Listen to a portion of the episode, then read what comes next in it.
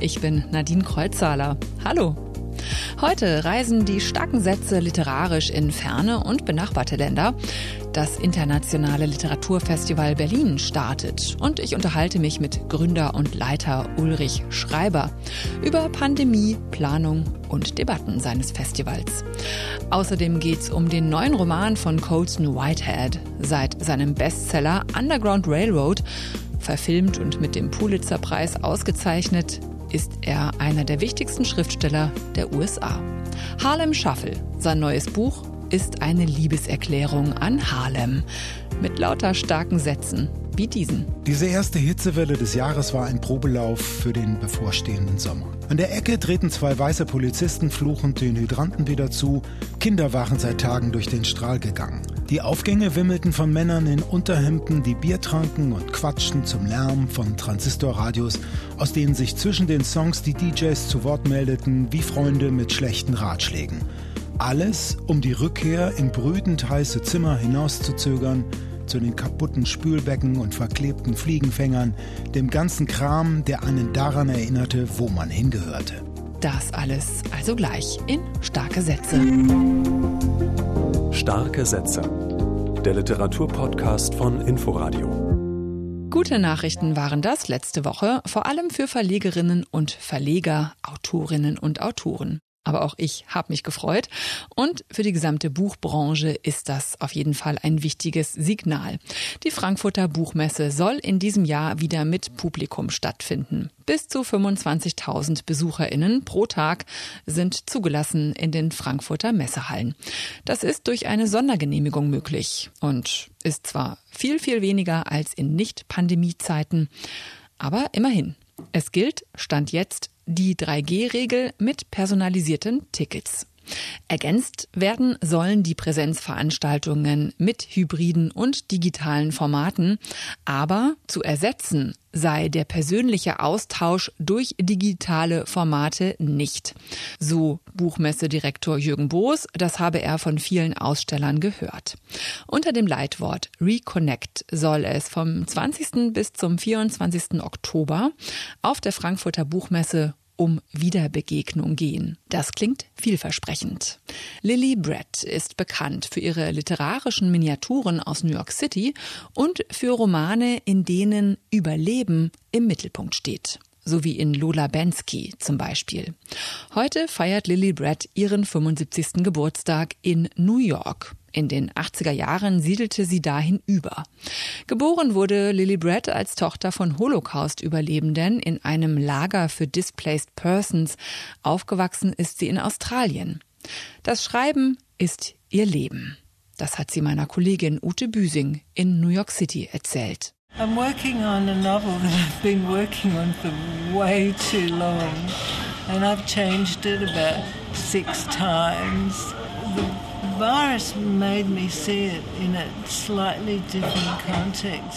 Ich arbeite schon seit langer Zeit an einem neuen Roman. Sechsmal habe ich ihn schon verändert. Durch die Pandemie hat sich mein Blick auf den Stoff dann nochmal verändert.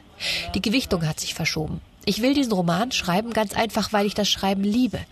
Ich darf mich glücklich schätzen, eine Stimme zu haben. Einer meiner langjährigen Freunde sagte zu mir, hast du noch nicht genug Bücher geschrieben? Es geht nicht darum, wie viele Bücher du geschrieben hast, sondern darum, was du tun willst. Ich bin einfach glücklich, wenn ich schreibe. Ich denke die ganze Zeit über Worte nach. Das mögen keine genialen Worte sein. Ich mag nicht in der Lage sein, sie zu etwas zusammenzufügen aber ich liebe es. Happy when I write. You know, I think about words in my head all the time. They may not be genius words and I may not be putting them together, but you know. Lily Brett. Heute feiert sie ihren 75. Geburtstag. Aktuell liegt bei Surkamp ihr Geschichtenband Alt sind nur die anderen vor. Und mehr von der Schriftstellerin und New York-Chronistin erfahren Sie dann nächste Woche bei meiner Kollegin Ute Büsing.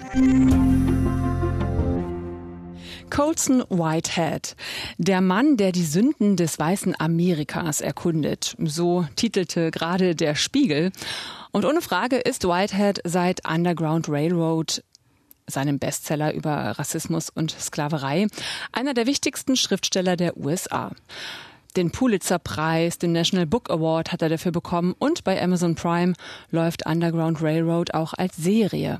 Der Nachfolger Nickel Boys brachte Whitehead erneut den Pulitzer-Preis ein. Wieder ging es um jüngste amerikanische Geschichte, Gewalt und Rassismus in einer Besserungsanstalt für schwarze Jugendliche in den 60er Jahren. Und in die 60er Jahre zurück geht Colson Whitehead auch in seinem neuesten Buch Harlem Shuffle, so heißt es, benannt nach einem R&B-Song von damals. Und wie der Titel auch schon verrät, Schauplatz ist New York. Meine Kollegin Ute Büsing hat den Roman 400 Seiten, hat dieser gerade erst zu Ende gelesen. In anderen Medien habe ich von Gaunerstück und Gaunerkomödie gelesen und offenbar hat das äh, auch Colson Whitehead selbst darüber gesagt, es sei ein Gaunerroman. Ute, ähm, hast du denn den Roman auch so gelesen? Also es klingt ja eher heiter. Worum geht's denn in Harlem Shuffle? Ja, es geht also um den New Yorker schwarzen Bezirk Harlem in den späten 50er und frühen 60er Jahren im Mittelpunkt dieser multiperspektivischen Betrachtung steht eigentlich ein Schlemiel, ein kleiner, grundsympathischer Gelegenheitsgauner, sollte man vielleicht sagen. Das ist ein Möbelhändler, der die aufstrebende schwarze Mittelschicht mit den sonst nicht verfügbaren Wohlstandssymbolen der Weißen ausstattet.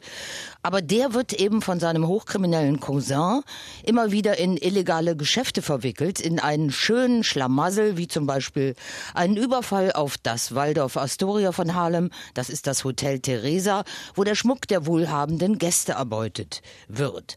Also dieser Carney hat zwar sein eigenes Geschäft auf der 125th Street, das ist die Hauptstraße von Harlem, aber er dealt eben nebenher mit Radios, Fernsehern und ab und an auch mit gestohlenem Schmuck, um über die Runden zu kommen. Und insgesamt ist das halt ein Harlemer Sittenbild, was uns Colson Whitehead dort abliefert mit hinreißendem Rhythmus und er fängt die Atmosphäre uptown stimmig ein. Es ist eigentlich eine Liebeserklärung an Harlem und reale Schauplätze werden in die fiktive Geschichte durchaus vergnüglich eingebunden. Harlem, was macht denn den New Yorker Stadtteil aus? Wie beschreibt Colson Whitehead ihn? Das Setting sind, wie gesagt, die späten 50er und frühen 60er Jahre. Und da war in Harlem sozusagen der Auszug der italienischen und jüdischstämmigen Bevölkerung schon so gut wie durch. Das heißt, Harlem zu diesem Zeitpunkt, spätestens zu diesem Zeitpunkt, hatte sich in einen reinen schwarzen Bezirk äh, verwandelt. Und er beschreibt eben sehr liebevoll das pulsierende Straßenleben dort, wobei er eben überwiegend die Perspektiven seiner Halb- und Kleinkriminellen einnimmt für die soziale und gesellschaftliche Aufstieg aus Armut und beengten Wohnverhältnissen nur als Chrometur glücken kann. Also er geht da schon nochmal auf einen Mikrokosmos innerhalb des größeren Gesamtkosmos Harlem ein. Aber gerade wenn man, wie ich, auch diesen Stadtbezirk ein bisschen kennt, man äh, kennt sehr viele Straßenecken wieder oder meint sich sozusagen in die Atmosphäre hineinversetzen zu können. Es spielen Politiker, also Adam Clayton Powell zum Beispiel, eine Rolle, nachdem heute ein großer Boulevard in Harlem benannt ist, der einer der ersten tatsächlich auch von der weißen Gesellschaft ernst genommenen Strippenzieher dieser Black Community war. Das klingt so, als wäre Harlem ähm, eben auch ein ähm, Protagonist in diesem Roman. Im Mittelpunkt steht ja aber, wie du schon erzählt hast, ein Möbelhändler, der auch in illegale Geschäfte verwickelt ist. Du hast uns schon ein bisschen erzählt über diesen, über diesen Gauner-Typen. Vielleicht lernen wir ihn noch ein bisschen näher kennen. Wie zeichnet Colson Whitehead ihn denn noch genau? Also eigentlich grundsympathisch. Das ist ein kleiner Schlemiel, dieser Ray Carney. Und er will ja eigentlich ehrlich sein. Aber mit seinem Möbelgeschäft allein, obwohl er da ganz gute Verkäufe tätigt, die aber meist auch auf Raten. Und da ist er dann großzügig. Also er hat auch ein Herz für andere und ist eben kein Abzocker. Mit dem Möbelgeschäft allein kommt er nicht über die Runden. Und dann hat er eben diesen hochkriminellen Cousin, der ihn immer wieder in illegale Geschichten reinzieht. Und jetzt kann er Carney zwar über den Ausbau seiner illegalen Geschäftsbeziehungen auch vor allem zu jüdischen Schmuckhändlern Downtown sich nach und nach sanieren und seiner Frau und seinen Kindern ein besseres Leben in Aussicht stellen. Aber er gerät auch immer mehr in die Fänge wirklich krimineller Banden, die auch vor Mord nicht zurückschrecken. Also da passieren auch mehrere Morde und das ganz schön brutal. Gleichzeitig stößt er aber dann bei seinen Aufstiegsversuchen in die bessere Harlemer Gesellschaft, wie sie etwa seine Schwiegereltern repräsentieren, immer wieder an Standesgrenzen. Denn sein Vater war ein bekannter Krimineller. In den Dumar Club der afroamerikanischen Geschäftsleute wird er zum Beispiel trotz Bestechung erstmal nicht aufgenommen. Also Whitehead schildert auch durchaus das Gefälle innerhalb der Black Community, die Standesgrenzen, die ebenso nachhaltig wirken wie der tonangebende weiße Rassismus. Mhm. Und äh, welche Rolle spielen in dem Roman jetzt von Colson Whitehead, ähm, angesiedelt ist er ja in den 60er Jahren, welche Rolle spielen da auch die strikte Rassentrennung und die aufkeimende Bürgerrechtsbewegung? Also beides bildet, wie man neudeutsch sagt, den Subtext oder die Folie, denn Uptown in Harlem sind die Schwarzen weitgehend unter sich, während sie Downtown, wie Händler Ray, wenn er sich dort aufhält, meist Ignoranz und Verachtung ausgesetzt sind. Allerdings spielen die schwersten Rassenunruhen seit Jahrzehnten im Juli 1964 durchaus eine Rolle in Harlem Shuffle, nachdem ein weißer Polizist in Zivil einen schwarzen Jungen erschossen hatte, gingen die Anwohner auf die Barrikaden und sie legten Teile von Harlem und auch von Bedford Stuyvesant in Brooklyn in Schutt und Asche. All das wird jetzt durch Ray Carneys Augen betrachtet, dessen Geschäft allerdings von Plünderungen verschont blieb. Jetzt ist ja Colson Whitehead mit diesem Roman wieder ein Stückchen in die amerikanische Vergangenheit gegangen. Äh, stecken denn auch Gegenwartsbezüge in diesem Unsittengemälde aus den 60ern? Also ich finde, alles, was er schreibt, auch wenn er sich in die Vergangenheit zurückbegibt, ist sehr heutig. Und auch jetzt kann man eben Gegenwartsbezüge mitlesen, muss man aber nicht. Der die Krawalle auslösende Polizistenmord lässt natürlich an George Floyd und all die anderen schwarzen Opfer von weißer Polizeigewalt auch aus unserer Zeit denken. Und die menschlich allzu menschlichen Schwächen seiner Figuren, die Whitehead auffädelt, die haben sowieso Allgemeingültigkeit. Also für mich klingt das alles sehr überzeugend. Abschließend, Ute, ist das denn wieder ein großer Wurf von Colson Whitehead? Was sagst du? Ja, unbedingt. Also fast würde ich sagen, er wird immer besser. Ich kann das nur sehr empfehlen. Das ist sehr lebendig, abwechslungsreich und eben auch mit viel Humor geschrieben. Mhm. Außerdem ist das eben ein Harlem-Porträt, wenn man so will, in einer Reihe mit Anne Petris vor kurzem erst wiederentdeckten Roman Die Straße, den haben wir hier auch besprochen, und James Baldwins Ein anderes Land. Ich werde es mir auf jeden Fall noch besorgen. Colson Whitehead Harlem Shuffle ist in der Übersetzung von Nikolaus Stingel bei Hansa erschienen. 381 Seiten hat dieser Roman und er kostet 25 Euro. Und vielleicht möchten Sie sich das schon mal vormerken. Ich denke mal, der Andrang wird groß sein.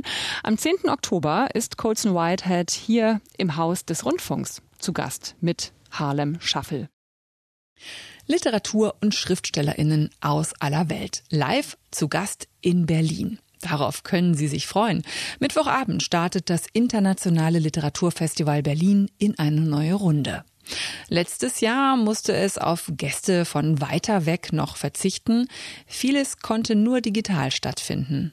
Ja, das Digitale ist etwas, das bleibt, aber nicht als Ersatz, sondern als Ergänzung. Es gibt also Live-Lesungen, Gespräche und Diskussionsrunden und Live-Streams und Videos. Was auch bleibt, ist das Silent Green Kulturquartier in Wedding als Festival-Hauptaustragungsort. Denn das Haus der Berliner Festspiele ist immer noch eine Baustelle. Ich habe mich mit Ulrich Schreiber getroffen. Er hat das Festival 2001 gegründet und leitet es seitdem. Inwieweit hat denn die Pandemie noch zugeschlagen bei den Festivalplanungen oder konnte er diesmal nicht wieder etwas befreiter planen? Wir sind fast in dem Stadium 2019.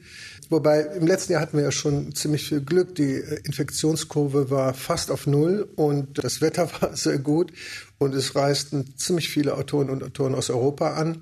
Aber jetzt gab es eigentlich keine Beschränkungen, also wegen der Pandemie.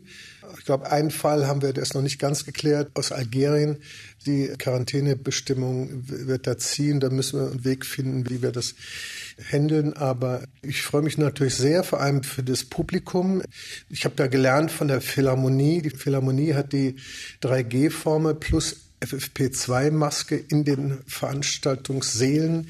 Und das werden wir auch an anderen Orten des Festivals, also im Silent Green, so realisieren. Und ich glaube, dass wir noch immer nicht, natürlich nicht im Normalzustand sind. Das wird wahrscheinlich erst frühestens 2022 im September sein. Aber es ist schon erheblich besser Reden wir mal über die Literatur auf dem Festival und die Schwerpunkte, die Sie in diesem Jahr für dieses Jahr geplant haben. Die Eröffnungsrede hält Leila Slimani und sie ist äh, zu Gast mit ihrem preisgekrönten Buch Das Leben der anderen. Warum haben Sie sich Leila Slimani ausgesucht? Ja, zunächst mal habe ich mir mal die Liste der Eröffnungsredner in erster Linie angeschaut. Es waren äh, weitgehend Männer, aber die arabische Welt kam diesbezüglich, also ich spreche jetzt von der Eröffnungsrede, etwas zu kurz. Und zweitens ist natürlich das Thema, das hat eine gewisse Verbindung zu dem Thema Frauenfeindlichkeit, was wir ja im Schwerpunkt haben. Das Thema äh, Frauen in der arabischen Welt, darum geht es ja auch in dem Roman. Das ist so das, was ich mir dazu überlegt habe. Der Schwerpunkt Frauenfeindlichkeit, aber auch Feminismus, den haben Sie gerade schon erwähnt. Ich meine, bei Gewalt gegen Frauen und ähm, die Situation von Frauen weltweit gehen natürlich jetzt auch viele Augen, richten sich auf Afghanistan und die Frage, wie wird das jetzt weitergehen? Inwieweit haben Sie eigentlich als internationales Literaturfestival, was ja lange im Voraus geplant wird, auch die Möglichkeit, noch auf solche aktuellen Lagen, Gegebenheiten einzugehen? Ja, das ist interessant, Ihre Frage. Äh, ich habe meinen Freund Ahmed Rashid, der äh, Ende der 90er Jahre ein Buch über die Taliban geschrieben hat und Regierung des Westens zumeist berät. Der lebt in Lahore. Und den lud ich jetzt ein, mit Peter Neumann zu sprechen, dem ARD-Experten für Terrorismus. Und das wird wahrscheinlich am 10. September sein, digital ja, auf unserer Website.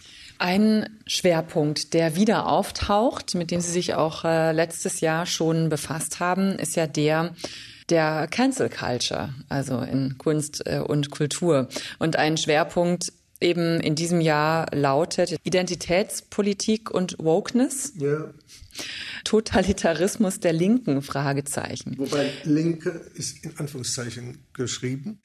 An dem Punkt, als über das Gedicht von Amanda Gorman diskutiert worden ist und nicht nur diskutiert worden ist, sondern eine weiße Übersetzerin, wenn ich recht erinnere, aus den Niederlanden ausgeladen wurde, das Gedicht übersetzen, habe ich erstens mal sowieso meinen dicken Hals bekommen.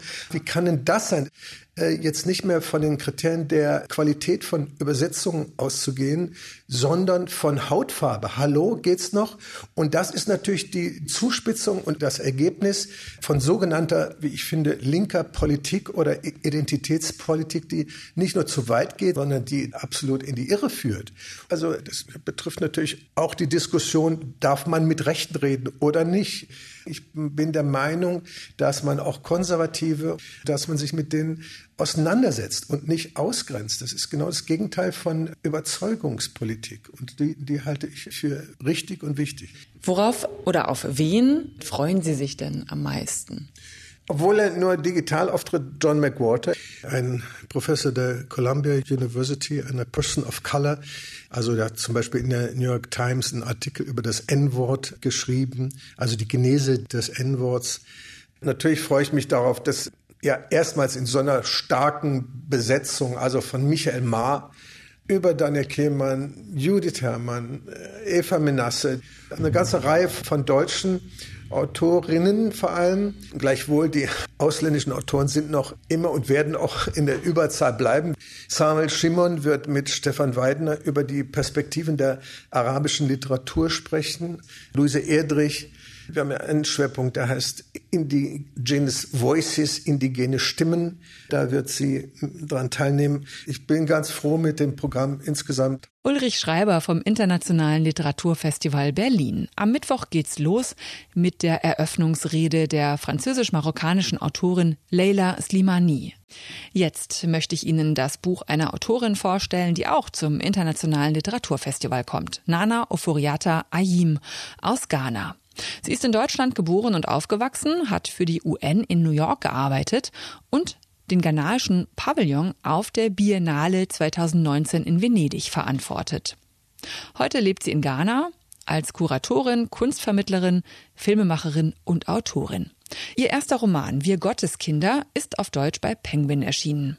Ein Buch, das mich von der ersten Seite an in seinen Bann gezogen hat. Mit einem ziemlich genialen ersten Satz, wie ich finde. Ich kann mich nicht daran erinnern, wie mir erstmals bewusst wurde, dass mein Leben nicht mir gehörte. Es geht um die ganz großen Themen Identität, Herkunft, Familienbande und Kolonialismus, Raubkunst und Restitution. In dem Roman begleiten wir Maya durch ihre Kindheit in Deutschland und England, ihr Leben zwischen Europa und Afrika, zwischen dem Erbe ihrer Ahnen und der Suche nach einer selbstbestimmten Zukunft. Mayas Eltern, die Mutter eine stolze Königstochter, der Vater ein schweigsamer Arzt, sind, wie so viele ihrer Landsleute, vom Präsidenten zur Ausbildung an die besten Unis im Westen geschickt worden. Das Ziel, mit guter Ausbildung zurückzukehren, um das unabhängige Ghana aufzubauen. So wächst Maya in einer westdeutschen Industriestadt auf, schließt Freundschaften, wird aber auch ausgelacht, wenn sie von ihrer königlichen Herkunft erzählt. Alltagsrassismus schimmert durch, zum Beispiel wenn die Lehrerin in bester Absicht beim Laternenumzug Mayas christlicher Mutter den Martinsumzug erklären will. Nirgendwo fühlt sich Maya richtig zugehörig. Ihren englischen Internatsmitschülerinnen gilt sie als interessant, weil exotisch. Dann kommt ihr Cousin Kojo in ihr Leben. Er eröffnet ihr eine völlig neue Perspektive. Er will ihre gemeinsamen Wurzeln erforschen, die Geschichte neu aufschreiben. Später, als junge Erwachsene, folgt sie seinem Ruf nach Ghana. Er will geraubte und überall in Europa verstreute Kunstschätze und Artefakte des Königshauses nach Ghana zurückholen und ein Museum aufbauen. Maya entdeckt ihre Herkunft, ihre Familie und ihre Rolle als Nachfahrin einer Königsfamilie vor Ort in Ghana ganz neu. Auch hier fühlt sie sich fremd. Sie öffnet auch ihren Leserinnen die Augen für die Welt dort. Später stehen wir mit ihr wieder in Europa und werden Zeuge einer peinlichen Kunstausstellung. Ein Beispiel dafür, wie überheblich und mit welch kolonialistisch geprägtem Blick mancherorts immer noch auf den afrikanischen Kontinent geschaut wird. Nana Oforiata Ayim hat ein wichtiges Buch geschrieben. Es ist autobiografisch geprägt. Es führt packend und poetisch durch verschiedene Zeiten und an verschiedene Orte. Und es verhandelt eins der wichtigsten Themen der Zeit. Den Umgang mit dem kolonialistischen Erbe aus einer afrikanischen Sicht. Wir Gotteskinder ist im Penguin Verlag erschienen, hat 268 Seiten und kostet 22 Euro. Und Nana Ofoyata Ayim ist gleich zweimal beim Internationalen Literaturfestival in Berlin zu erleben. Einmal am 14. September im Silent Green bei der Veranstaltung Decolonizing Worlds, Raub, Beute, Kunst im Gespräch mit Götz Ali und Benedikt Savoy. Und am 15.09. stellt sie ihr Buch vor in Lesung und Gespräch. Bleibt noch ein letzter, erster, starker Satz. Diesmal möchte ich Ihnen diesen hier mit auf den Weg geben, aus Glitterschnitter von Sven Regner. Der Roman erscheint am 9. September. Schau, da hast du ihn, das ist der Aufschäumer. Und damit machst du dann die Melange, sagte Kaki. Und nächste Woche bei meiner Kollegin Ute Büsing stelle ich Ihnen seinen Roman dann ausführlich vor. Ich bin Nadine Kreuzzahler. Danke fürs Zuhören und Bleiben Sie stark. Starke Sätze. Der Literaturpodcast von Inforadio. Wir lieben das Warum.